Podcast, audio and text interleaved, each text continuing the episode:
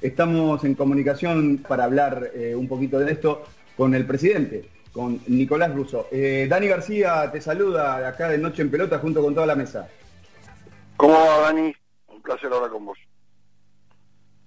Un placer, el placer es nuestro. Bueno, un poco la introducción hablaba de este Lanús que ya está metido de, lleno en, la conversación del, campeonato, de este torneo socios que en sí tiene 25 fechas, es un, torneo largo, pero ¿por qué no ilusionarse? ¿Cómo estás viviendo este momento? No, a ver, normal. Lanús tiene un plantel que va a ganar y perder con cualquiera, es un torneo muy parejo todos los partidos nos cuestan muchísimo ganarlo. Por suerte estamos ganando la mayoría de ellos. La verdad que tenemos un buen plantel, hay recambio, eh, es muchos jóvenes que de tres años aparte se vienen consolidando. Así que estamos muy felices con lo que estamos atravesando. Después, bueno, dependemos de un poco de la suerte. Eh, hablabas de los jóvenes, eh, que también, imagino, ¿no? Y eso pasa mucho en el fútbol, eh, respaldados, impulsados por los más grandes, como por ejemplo, no sé, Burdizo, Bragueri, o el mismo Pepe San, ya una leyenda en, el club. Digo, ¿cuál es el, papel que ocupan estos jugadores? Lautaro también, obviamente, ¿no? el papel que ocupan estos jugadores para, para llevar a los jóvenes adelante. No, son determinantes. Eh, Sani y Acosta son los dos jugadores más importantes de la historia del club. Eh, vos te encontrás con refuerzos que hemos traído. No hemos vendido y hemos traído cuatro jugadores muy importantes. Morel, el paraguayo, juega muy bien. Ángel González, Malcorra, eh, todos jugadores que están sobresaliendo, más que incorporaciones, son refuerzos, ¿no? Y eso, sumado al plantel que ya tenía Lanús, marca una diferencia. El, otro, día, ayer, mejor dicho, eh, creo que Lanús ganó uno de los partidos más importantes, por lo menos en este, en este, en esta franja de partidos que está jugando, en esta, estas 11 fechas iniciales, eh, frente Independiente, en Avellaneda, no, hacía mucho que, el rojo no, caía en su cancha. victoria importante, pero a la vez se escucharon algunas quejas sobre el juego brusco. ¿Qué opinas sobre esto? nada, la verdad que yo me molesta escuchar esas cosas.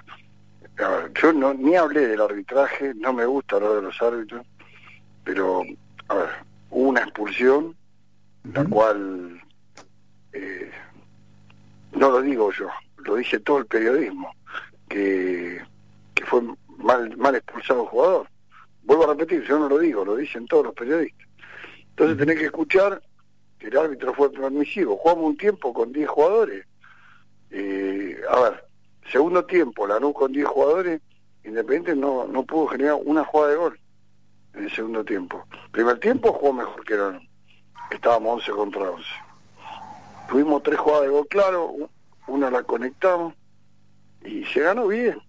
Pasa que pareciera que un equipo chico no le puede ganar a un equipo grande.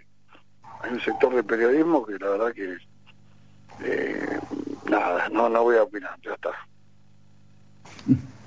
Buenas noches, Nicolás. Lucas te saluda. Te saco un, segundito rápido de, lo que es el fútbol eh, del torneo local y te llevo a, lo que es eh, AFA, ¿no?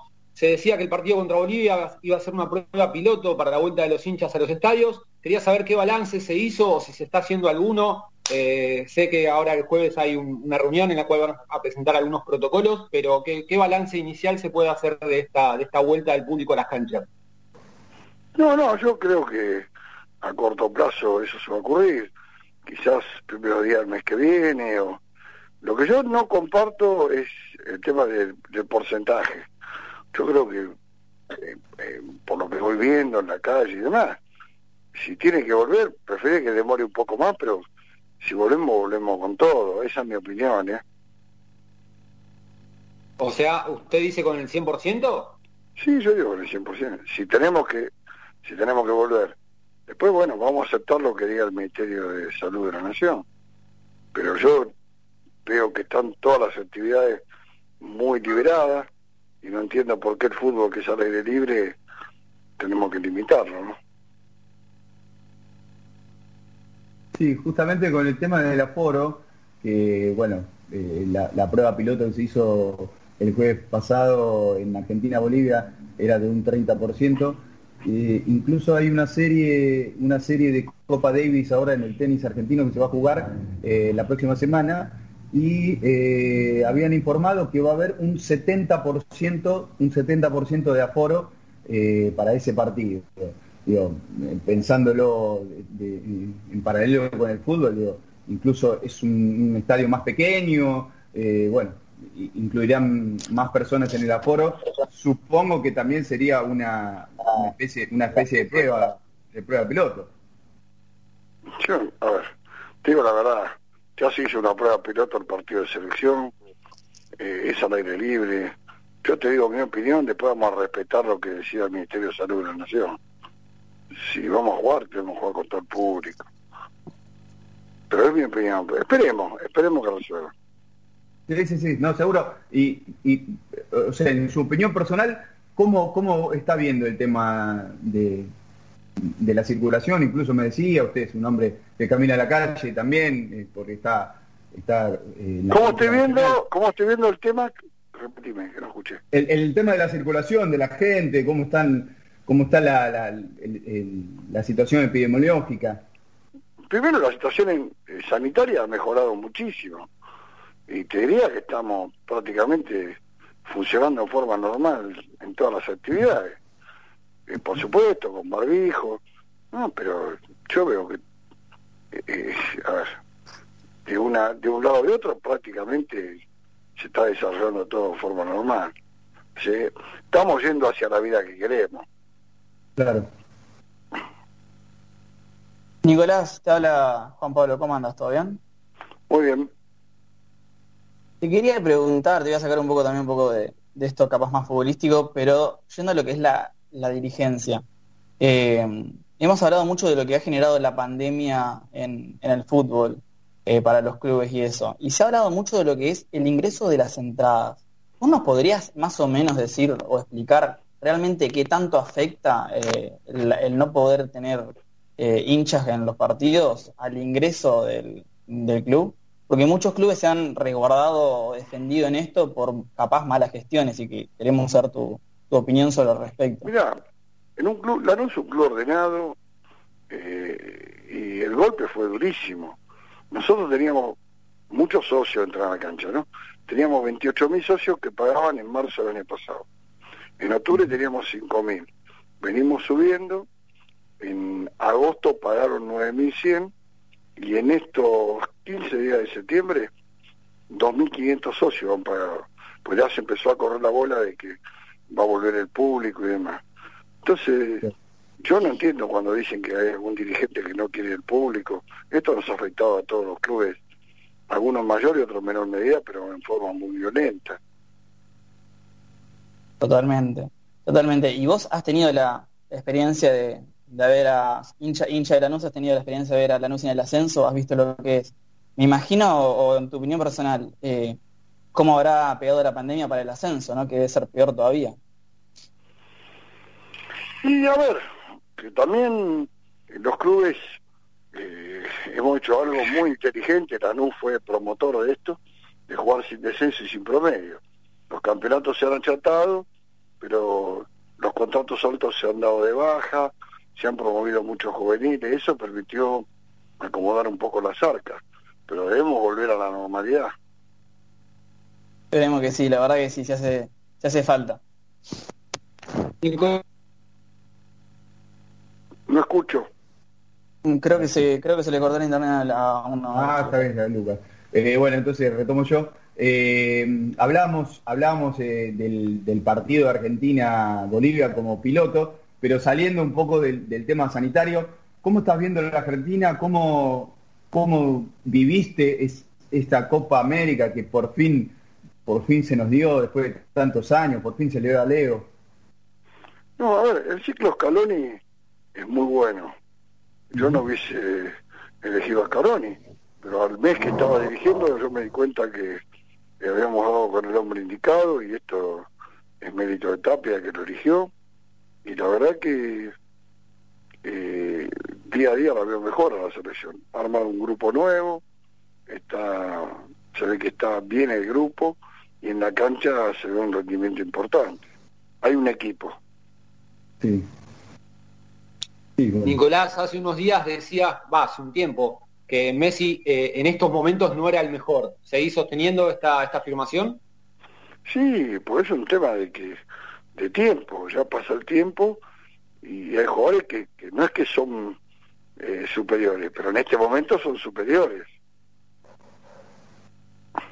Por ejemplo, ¿a quién pondrías en el lugar hoy como en lo más alto del fútbol mundial?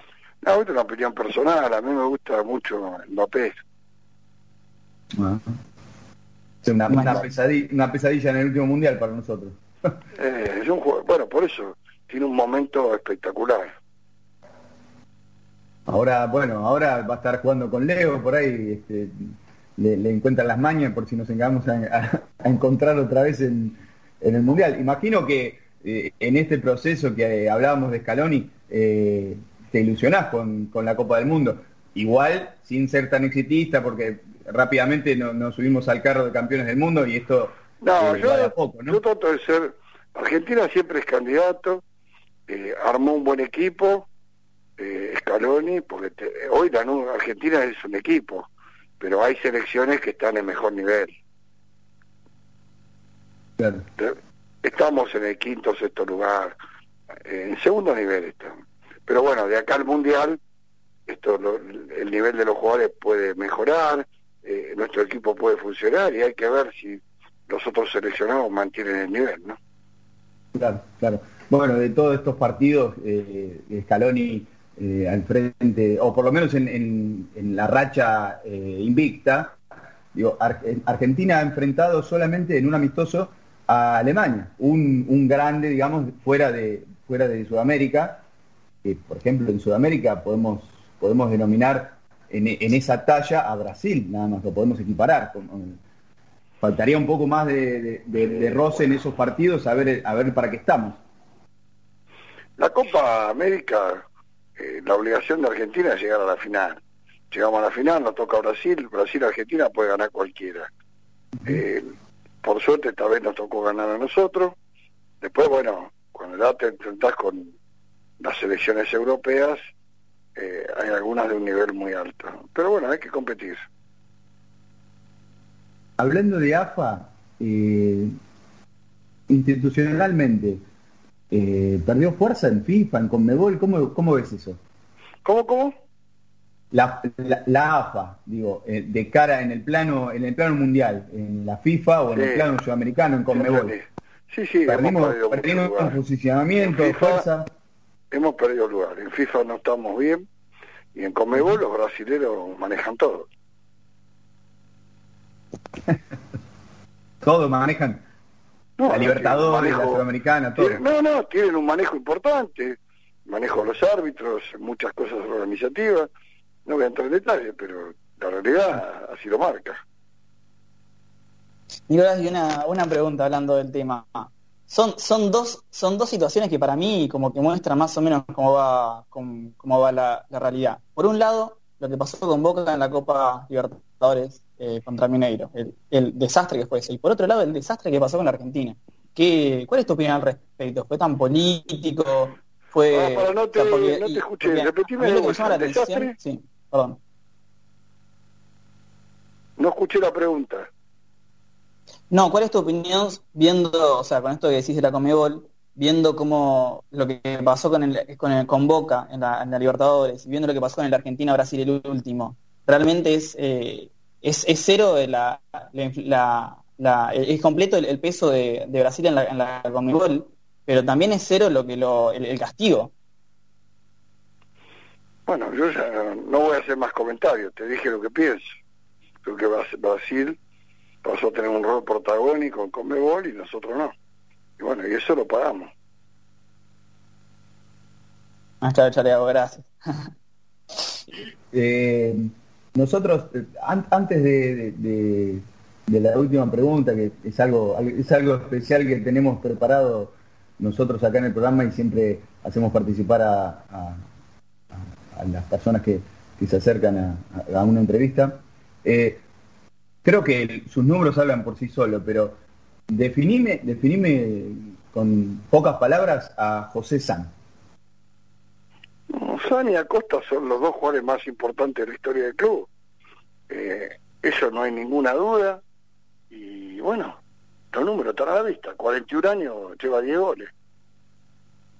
No, tremendo, es, es increíble, no, no, eh, no, le duele nada, nunca le duele nada, ni la mano, ni, un músculo, nada, siempre está entero y, listo, listo para, para, cada partido. No lo quememos, dejemos que siga así. No, no, no, salgamos, de esto, salgamos de esto. Eh, no, no, te robamos más tiempo, pero la última es, fundamental porque siempre se la hacemos a, a nuestros entrevistados. Eh, nosotros tenemos un rincón que es el rincón del 10, que eh, está dedicado a Diego Armando Maradona. Imagino que, tendrás alguna anécdota, no sé qué relación tenías vos con él, si nos podés acercar alguna vivencia, alguna anécdota, algo que, hayas compartido con él que, nos puedas contar. No, no, no tuve mucha relación, sí estuve en la casa de él en, en Dubái. ¿Mm? Nada, Maradona es mi ídolo, eh, para mí fue lo más grande que hubo como jugador, lejos. Y para, sintetizártelo, mi primer hijo es varón y se llama Diego por Maradona. Ah, importante. Así que con eso te dije todo lo que significa Maradona para mí. Todo, todo. Bueno, eh, Nicolás, te mandamos un gran abrazo, te agradecemos el tiempo y todos los éxitos para la Lanús en este campeonato y en todo lo que venga por delante. Muchas gracias. ¿eh? Un abrazo enorme y saludo a todos.